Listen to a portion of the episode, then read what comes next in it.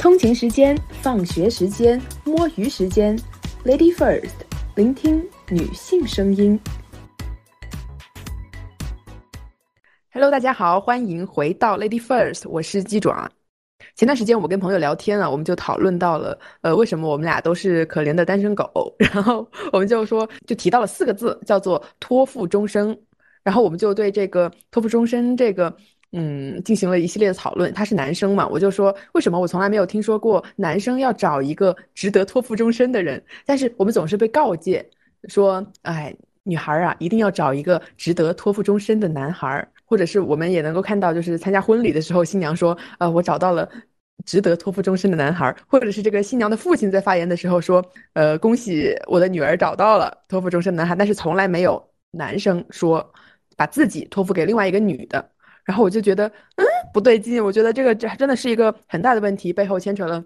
蛮多的问题吧。然后他作为男生的观点就非常不一样，他就是觉得说，嗯，这只是一种说法，然后这只是一种就是，反正他感觉不到他背后有一些嗯父权制的这种因素在。然后我就打算把这一期来聊一聊婚恋观。然后今天邀请到了血小板来到我们的播客，跟我来一起讨论一下婚恋观。来呀，这小板，大家好！突然间有些害羞。嗯，我刚刚就是听到你说，就是那个男生说觉得，嗯，托付终生只是一个说法。其实我觉得，就是我们现在这个社会中有很多，就是他觉得这种说法。但是我觉得，嗯，在男性的视角看来，我觉得他们可能认为就是，就是对，就像是一个说法。但是我觉得这些说法就是长期的，嗯，算是男权社会，嗯，流传下来的吧，就是一些观念。其实这些说法。中其实就透露着，我觉得女性就是，比如说就这个词嘛，托付终生，女性要依附于男性，要把自己托付给他，然后他，然后他要值得我们去依靠，所以我们要嫁给他或者怎么样的。所以，我感觉就是，这其实是一个长期的一个社会观念所，嗯带来的吧。我觉得不单单是一个说法。我觉得这四个字，我觉得这四个字它背后潜移默化的，首先它的潜台词就是说，女人一定要依附男人。然后还有这个托付终身，就是我们呃普遍进行的这种西式婚礼啊，都有一个仪式，呃，就是这个女儿挽着父亲的手，然后从红毯这边过来，然后把自己女儿的这个手交接到这个新郎的手上。然后我我以前不觉得这个仪式，嗯，有有什么奇怪，或者说我也没有想过为什么不是母亲来当担任这个角色。然后后来我就听说到，就是因为嗯，就是其实就相当于其实在在比较早的时期啊。女性是被视为父亲的这种财产，呃，也不是财产嘛，就是，嗯，就是将，就是女儿，女儿是应该要依附父亲的。然后当她结婚的时候，她就应该要去，呃，就把这个权利交接到新郎手中。那么就是这个女人就要依附这个新郎了。然后我当时就跟我妈讨论，我说，万一如果我想不开我要结婚的话，嗯，那我一定不要我爹就是在我走红毯，以一个什么什么样的方式出场的。现在我们还没有想好，但是我要摒弃这种会令我不舒适的这种。出场方式，我之前就是我们我上个学期吧修了一个就是英语戏戏剧选读，就类似于就是看一些英语戏剧的剧本嘛。然后就是我们有一门有一有一个剧叫《玩偶之家》，就是他讲我看过，对对，他就是讲的就是类似于那个女性其实最开始就是她父亲的一个，就是他把那个女孩就比喻成一个玩偶嘛。然后她原先是依附于她父亲，然后之后依附于她现在的丈夫。然后她在那个文中就是。一直把那个女生就是什么，就是用了很多隐喻吧，什么，呃，什么小麻雀啊，就是那种类似于感觉像是就是物化女性那种感觉，就是把它视为一个物品，或者说就是把它视为一个，比如说就是那个男性出去参加什么舞会啊，包括就是宴会什么的，就是那个女性可能就是一个他的装饰品吧，我就感觉就是那样的。但是最后那个那个戏剧的最后就是那个。那个那个女性确实，她也意识到了这个问题。反正我看完那个剧，感觉还挺爽的。而且就是在那个时代，因为那个剧应该是一百年前的，呃，那个作者写的了吧？我觉得在那个时代，就是能有这种意识，真的非常非常的厉害。我觉得就这种这种对女性的歧视啊，我觉得可以称之为歧视。我觉得体现在方方面面。比如说几年之前，我们经常就听到说，三十岁的女孩就是大龄剩女，然后。那时候我们呃，就比如说啊，一个电视剧里面就是一个事业很成功的一个女性，往往被塑造成一个嗯三十加，然后没有找不到男朋友这样一种大龄剩女。包括写这个人物小传的时候，也说她是个大龄剩女。这其实就是一种明目张胆的歧视，就是公然的去歧视这种呃三十加的找不到就是。或者说，就是恋爱在他生命中没有那么重要的这种女性，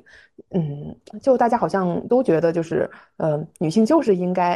应该要去，嗯，在三十岁之前把自己嫁出去，然后这样才能够实现她的价值，才能够去繁衍后代。然后，但是我们从来不会听说过什么大龄剩男，我们都是听说过是，哎呀，男人越老越吃香，什么什么男人什么什么四十什么一枝花，什么这种奇奇怪怪的言论。然后就是，嗯，就好像默认，默认就是女性一定，女性更加拥有这种年龄的红利吧，必须要在二十岁、三十岁之前，然后抓住这种年龄红利，早日的把自己嫁出去。我一直很好奇，这是为什么？就就是你看，就是我觉得特别明显，就是女生女生叫大龄剩女，男的叫什么黄金单身汉，就是很奇，就是很奇怪呀，我就不明白为什么。包括就是平常在家，就是就关于我爸爸，就是他自己就平时他可能不太注意身材管理，然后我妈妈说他的时候，他就会说：“哎呀，男的嘛，我又不靠这个，然后嗯，有有能力就行了，巴拉巴拉，就是这种，那就是就是默认就是女性要靠一些样貌或者说身材之类的，然后男性就是有能力就行。我觉得就现在很多人的观念都是这样，但是我觉得确实可能是有在变好，就是以前可能比这个更严重，但是。现在可能有一些些变好吧，但是我觉得就这种情歧视还挺普遍，而且感觉还挺根深蒂固的。包括可能有一些就是上一代或者上上一代的女性，可能自己也这么认为，就是他们没有接受过就是这些类似于算是什么新思想的那种影响吧，他们可能就是会被以前的那种思想所固化。我感觉是的。然后你刚刚说的这种场这种情境啊，我我就是有那种非常深有体会。就有跟跟那种已婚男聊天的时候，嗯，因为考研我长胖了嘛，然后他就总是说你赶紧瘦下来，赶紧瘦下来，然后赶紧减肥吧，然后我就说你比我还胖这种这种话，他说 他说他说我结婚了呀，然后就好像就结婚就是一种托词，结婚就可以不注重这些方面，好像或者说嗯男性就是注重这种。呃，身材呀，注重这种容貌管理，就是也得不到什么红利。但是女性反过来，就是如果我特别注重这种这种身材管理啊，注重这种东西，我可能在这个社会上能够得到更多的资源。确实是的，因为我们社会中大部分的资源还是掌握在男性手中。那这个男性，就是这个权力上位者的男性，他就是他判定了，他认为就是你这个容貌和身材就是你的价值。那么，当你有这种价值，才会把我的资源啊。呃，施舍一部分给你，呃，但是又有另外一个很奇怪现象，就是就只有身材或者是只有颜值的时候，就会被说成是花瓶。对，就就是很苛刻。是的，真的太苛刻了。那么就是你必须要做到非常的卓越，你必须要又长得好看，身材管理又很好，然后你的工作能力也特别出众，然后你的学历要好，家境要好，这个时候可能嗯才会得到男人的一句赞同。但是呃，如果你没有，你没有很好的。就这种颜值哈，你只有出色的能力，那这个时候你可能也得不到就是这种资源的倾斜，就是那就会被人说什么呀？就是类似于就是那种女强人，然后就是这样以后哪个男人敢要你啊？谁敢娶你啊？就是会说这种话。反正我觉得就是怎么样都会有话讲，除非已经完美的不得了。但是真的完美到不得了的时候，我觉得可能也不需要婚姻，或者说，嗯。我觉得，就算在我们看来，就是这个女孩到底有多完美，就是这个男人嘛，他总是可以去挑剔你，他总是可以找出那么一点来抨击你，因为你挣的比他们多，他们不服气。他说：“你一个女人凭什么可以挣这么多钱？你是做鸡的吧？” 对，对对对，真的真的，我发现了，就是男性啊，对于这种嗯拥有很多财富的女性，就会发出这种质疑。就会觉得他是性从业者，或者是进行了一些性方面的这种勾当，才得到了那么多的东西。就包括微博上啊，各种地方总在说什么女权，然后全是拳头的拳，然后类似于都很想把那种风向营造成女性现在在就是压迫男性的那种感觉吧，就是引引到那种什么男贵女女贵男卑的那种感觉。但是其实真正的就是。现实生活中还是男尊女卑，我觉得就包括家庭中，这个就不说了吧。我觉得家庭中就是这么一代一代代际传下来的东西，就很难被扭转。其实我之前我会我会很很生气，或者说很难过，就是我妈妈会有这种想法，因为我觉得就是如果爸爸或者说爷爷就是这种男男性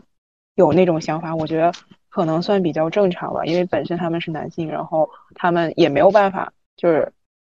真正的体会到，就是可能女性受到歧视或者说怎么样的，包括他们也属于怎么说，就是利益既得者吧，就。我觉得很难有同理心或者怎么样的，他们可能觉得这就是最平常的，这就是最普通的，这就是应该的嘛。然后，但是我当时因为我就是我妈的一些思想，我就会觉得当时有些生气，或者说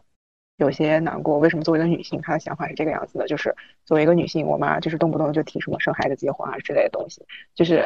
然后因为之前就是我也是有点胖嘛，然后我妈就经常会说你要再不减肥，有谁要你啊？就这种话，就我就觉得很生很生气，就是因为你作为女性说这种话，真的让人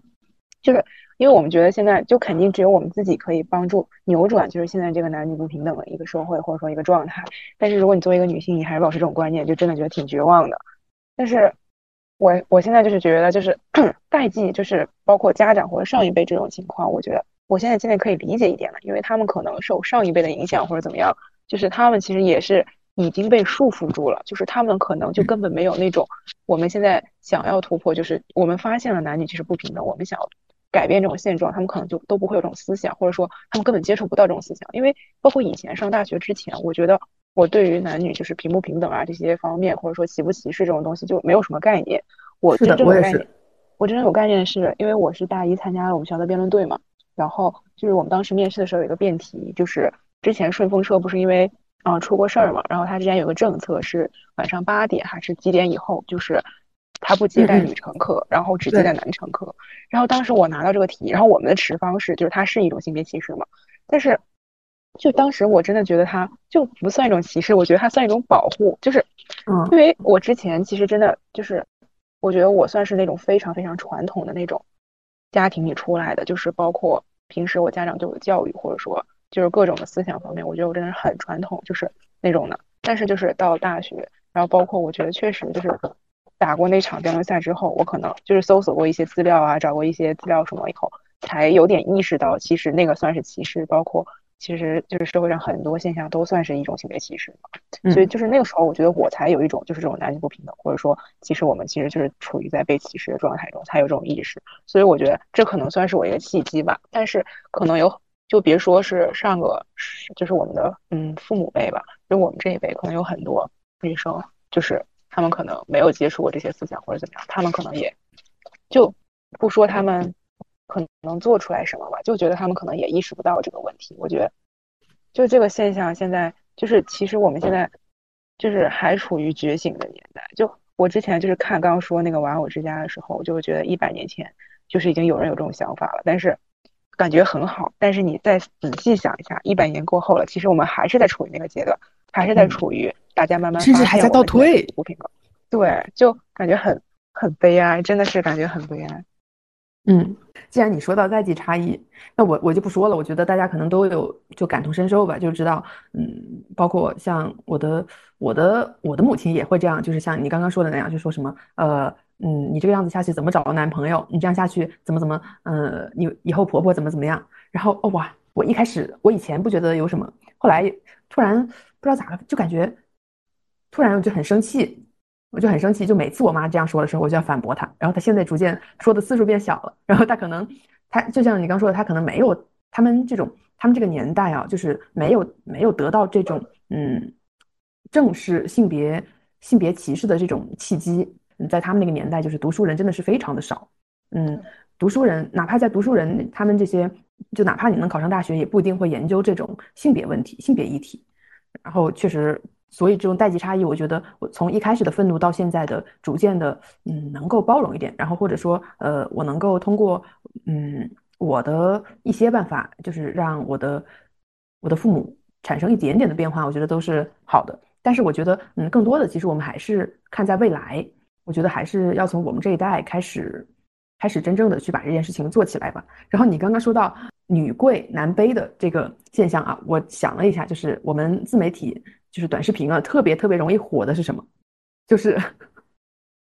这个男生有多卑微的去给这个女生道歉，或者是男生在恋爱里面，嗯，有多么卑微，然后呃，女女女性在这个恋爱里面是多么的拥有权利啊，这种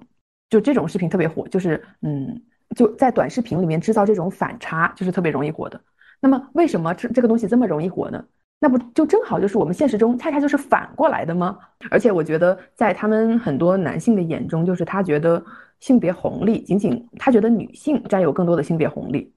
他认为他们认为的性别红利就是停在一个非常表面的这种层面，嗯，比如说 lady first，比如说女士优先，对吧？然后还有就是什么，嗯，比如说在家庭中，往往是由女性掌握这种。财富就是掌握家庭中的这个财产的这个权利，然后对，因为这个这个这个，我是当时我说，难道不是因为你们规定了这个女人要贤惠要持家？就比如说啊，这个男的工资卡上交，这这种，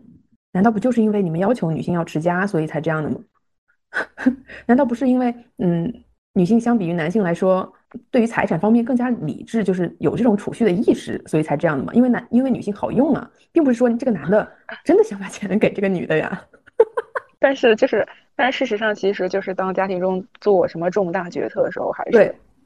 还是男性占主导权。然后就是，其实我觉得现在他们说的就是，包括就是恋爱中可能他们就是刚刚说短视频很卑微啊之后那些东西，其实都是。表面上，我觉得现在很多东西都是表面上看起来好像女性的地位提高了，但是真正的，我觉得你要看男女地位平不平等，或者说公不公平，你要去看包括领导层、领导层他们的男女比例，然后，然后你要去查一下男女的薪资的平均水平的这些东西，我觉得这些东西才是真正能够反映到底现在什么情况的。就是如果你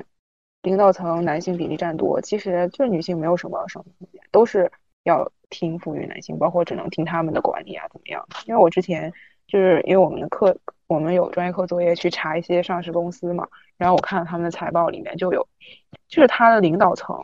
只有一个女的，就是他真的男性比例太大了，就女性比例很少，而且那个领导层的那个女性，她的那个职位还是一个什么，呃，一个什么管理还是什么，就就是只能属于就是类似于一个事务性岗位，就不能算是决策层的。一个领导就是现在决策层，其实大多数还是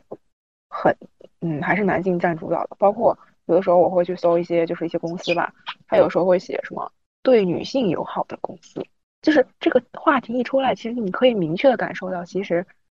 现在的性别歧职场中的性别歧视，我觉得很严重，就是严重到我需要去找一些对女性友好的公司去求职，而不是我根据我的能力去选择一家我认为合适的公司。就，嗯，我觉得真的很严重。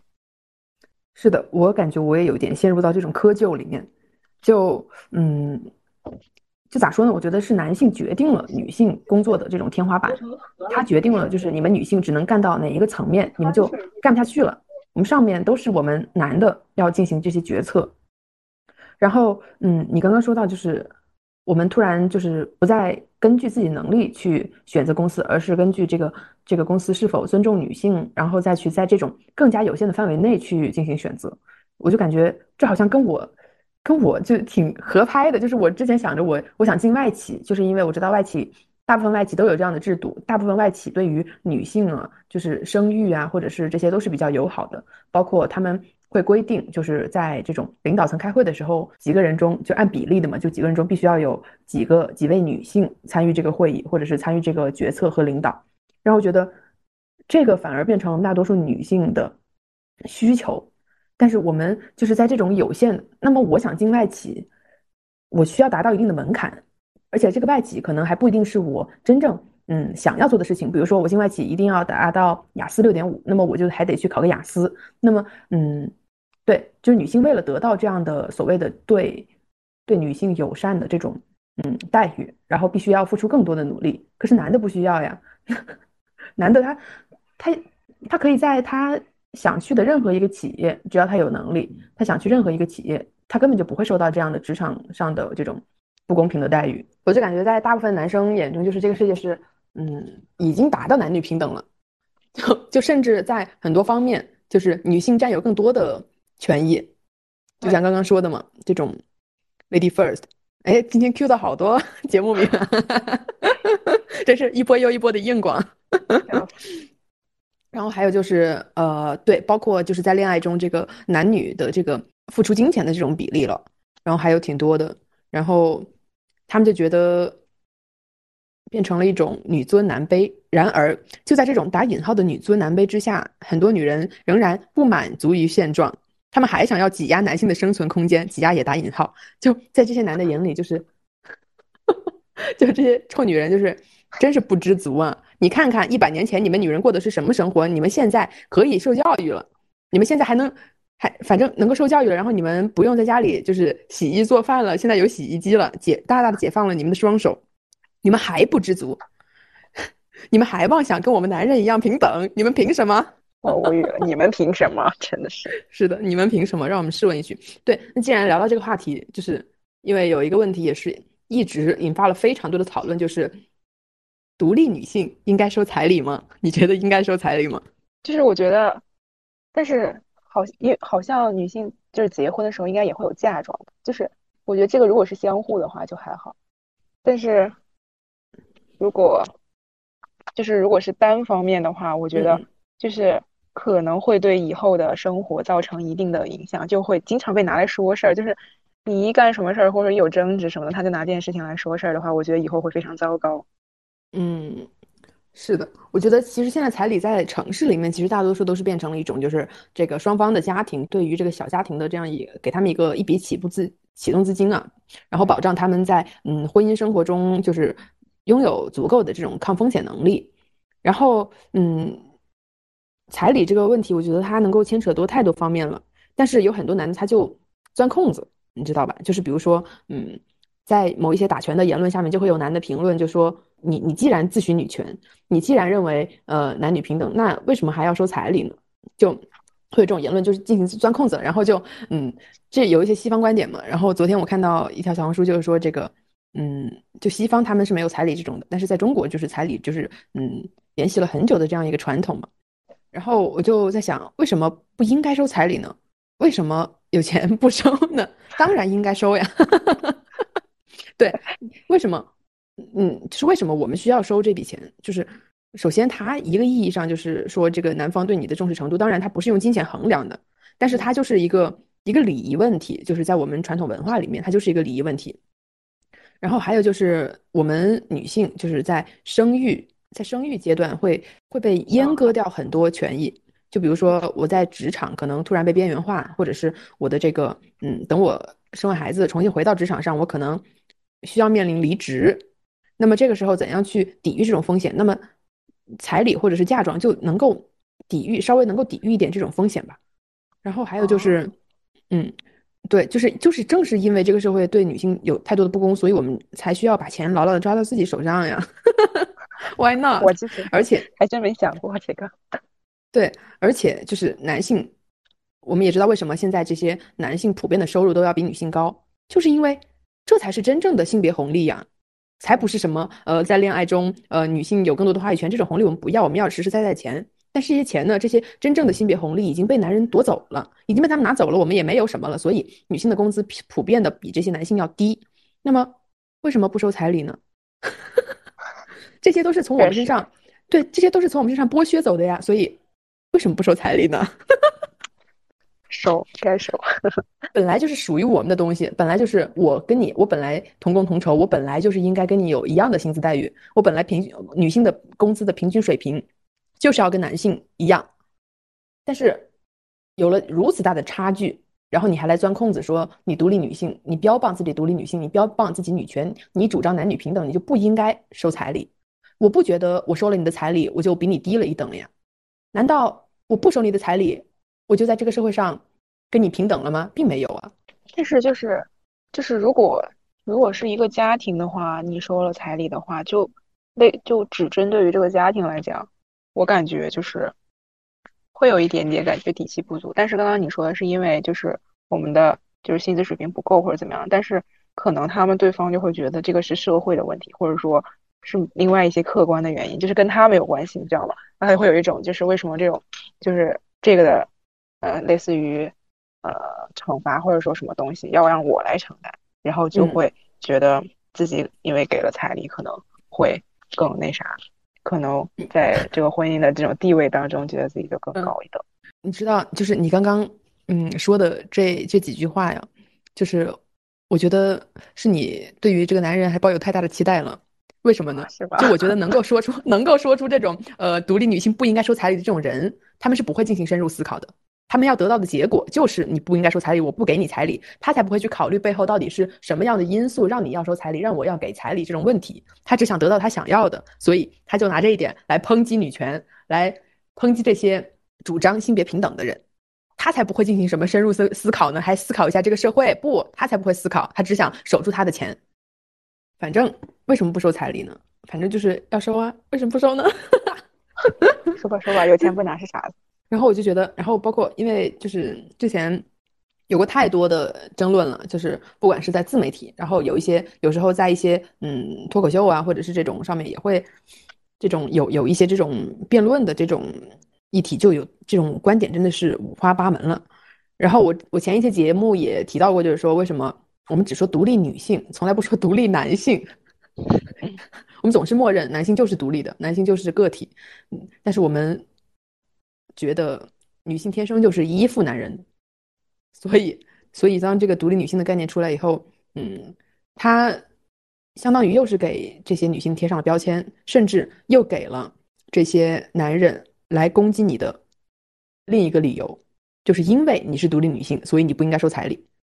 就变成了他们再次来攻击你的理由，就是无处可逃。确实，就相当于给你套一个枷锁。你要是有这个标签，你就不能干什么，或者说你就不能怎么怎么样。是的，然后嗯，包括独立女性，我觉得这个词其实其实也正在被不断的污名化，或者说它的它的诞生的一开始本身就是不怀好意的。所以我我觉得我们实在是大可不必标榜自己是独立女性，或者是被人贴上这样的标签。接下来还有一个有意思的话题，就是惯性权。你对于惯性权这个方面有什么理解吗？这个我感觉就是长期以来的，就是这种流传下来，类似于这种传统吧。就因为我以后也不太想生孩子，所以我就对这个嗯没有什么太大的了解。嗯，你知道，就是之前我觉得我已经够女权了。我我感觉我已经够嗯女本位了，但是有一天我突然反思了一下，我感觉我还远远不够。就有一天我在想，万一以后我想不开结婚了，生孩子了，生了两个，因为现在很流行，就是一个跟母亲姓，一个跟嗯父亲姓嘛，对吧？然后，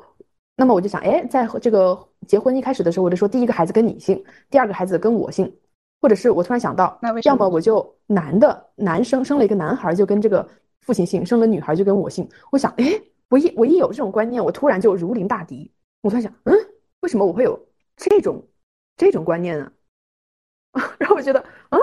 好奇怪，我真的很恨不得抽自己十个大嘴巴子。然后感觉这是一种妥协。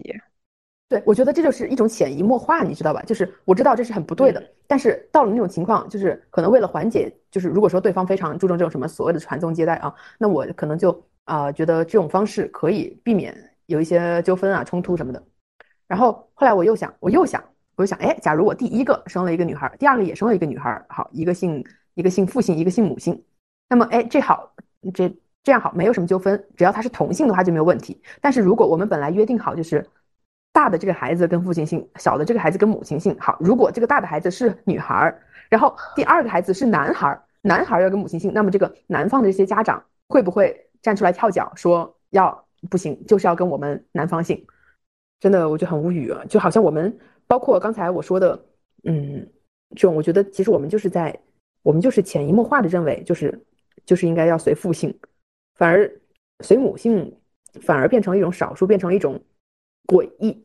就是感觉，就是你如果听到你跟妈妈姓，然后我觉得大家的第一反应就是你父母离异了，然后你跟你妈妈姓，我觉得这就是大家第一反应。但是为什么要跟父姓呢？我觉得你又没有什么家庭财产需要继承，但就算有。那为什么女性就不能去继承家财产？那其实又是又回到就是那个职场上的一些偏见和歧视，就是领导层只能是男性。我感觉其实这些全都是一个圈，就你只有把上位者的男女比例调平了以后，很多事情才能够解决。哦，对了，我在小红书刷到一个博主，他对于这个呃惯性权，我为什么提到这个惯性权，也是受到他的启发，就是他聊到了这个嗯叫做他的名字叫做奈菲尔塔利，我会发到这个 show notes 上。然后大家可以去看一下他的这个讨论，就是他把这个嗯惯性权嗯延伸到了就是嗯血缘。哎，你刚刚说到你不打算生小孩，那你会是一个丁克吗？我不知道有这种我就是想法。对，但是就是只是我这个阶段的想法，就是我感觉可能还会变，就是现阶段是这个想法。是的，我在你这个这个阶段的时候，其实也经常会有这种想法，就是我要不结婚，我要丁克。我就觉得，在我当时那种那种情况下，我觉得可能用这种方式，对于是一种对于嗯传统观念的一种反抗，就是对于他们认为女性一定要结婚的这样一种反抗。但是，对，但如果后来我就觉得，嗯，没必要。我觉得，如果说以他们的观点用这种方式对他们进行反抗，其实是没有从女本位来进行思考的。就是我作为我女本位，我应该是在考虑的是我的出发点应该是怎样我会过得很好，怎样我会过得幸福。如果我能够找到一个嗯嗯还不错的这样的一个丈夫，那么哎，我结婚也是一个不错的选择。但是如果我不想要小孩儿，那我就不生小孩儿。这就是以女本位思考，而不是说进行这种反抗才是这样的话就陷入到他们的陷阱里面去了。所以就还是要从自自身出发，从女性视角去看待问题。但是我就是我一直觉得，就是你碰到一个你喜欢并且喜欢你的人，特别特别难，所以我就啊，对于婚姻啊，包括这些东西，没有什么特别的感觉，因为我觉得百分之九十九都是痛苦的。是，你知道，就是每次讨论到这个丁克和不婚主义的话题啊，就会就会有人就会跟你就恐吓你，就跟你说这样一个小故事，就是哎，这个夫妻他们约定好了不生孩子，然后等到这个四五十岁，这个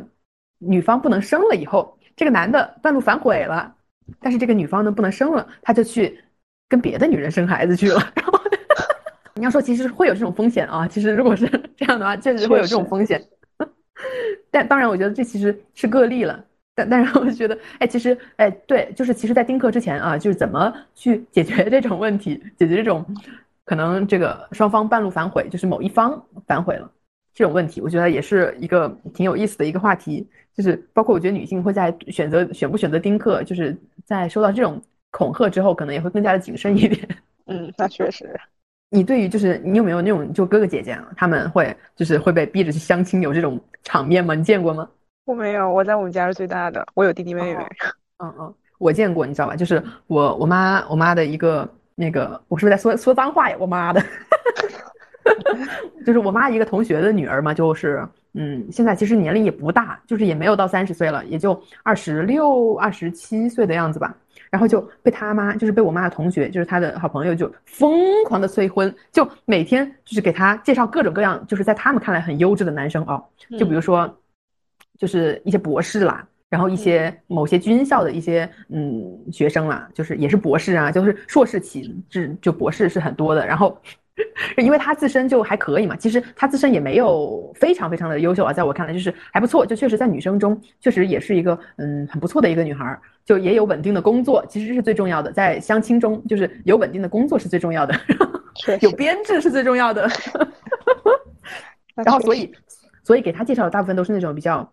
打引号的高质量男性，然后就会给他介绍一些这种呃这种高学历啊，然后家境也还不错这种男生，但是呢。然后每次给他介绍完，就是就是我妈和他和和他的妈妈就会疯狂的问他怎么样怎么样怎么样，那个男生怎么样，就事无巨细想要想要去了解他们聊的怎么样，就很有那种迫切的想要他把这个男人抓住的那种感觉，你知道吗？就好像就好像这个男的就是这么好条件啊，就是博士哎，就这这种条件，就是如果不抓住就没有了这种感觉，你知道吗？然后我就然后我就总是会我会我会跟跟那个我那个阿姨就说你不要那么急，我说。就你就结婚，他要是他要是遇上一个不喜欢的人，就莫名其妙结婚，他会不幸福一辈子的。他说你不知道你这个年纪太小了，你不知道他们这个年纪，哎呀，等过了多少岁岁，哎，等过了多少岁，就再也找不到了，找不到好男人了，好男人都被抢走了。然后 我觉得笑死我了。为什么？这就有一些代，就有一些这种代际的差异了。然后，然后他们就说，就还会告诫我，就说你一定要开始找了啊，你一定要先看着。你一定就是，哎，我就我就无语了。我说，然后他们说也想给我相亲了，但是因为我的工作没稳定，我没有编制，然后就没法给我介绍，你知道吧？就是他说他是这么跟我说，他那个阿姨他说，我说我特别喜欢某一个军校里的一个就是非常 top 的军校的那种学生嘛。然后他说，哎呀，等你把工作稳定了，我再帮你找。我心想，嗯，我才不要工作稳定呢。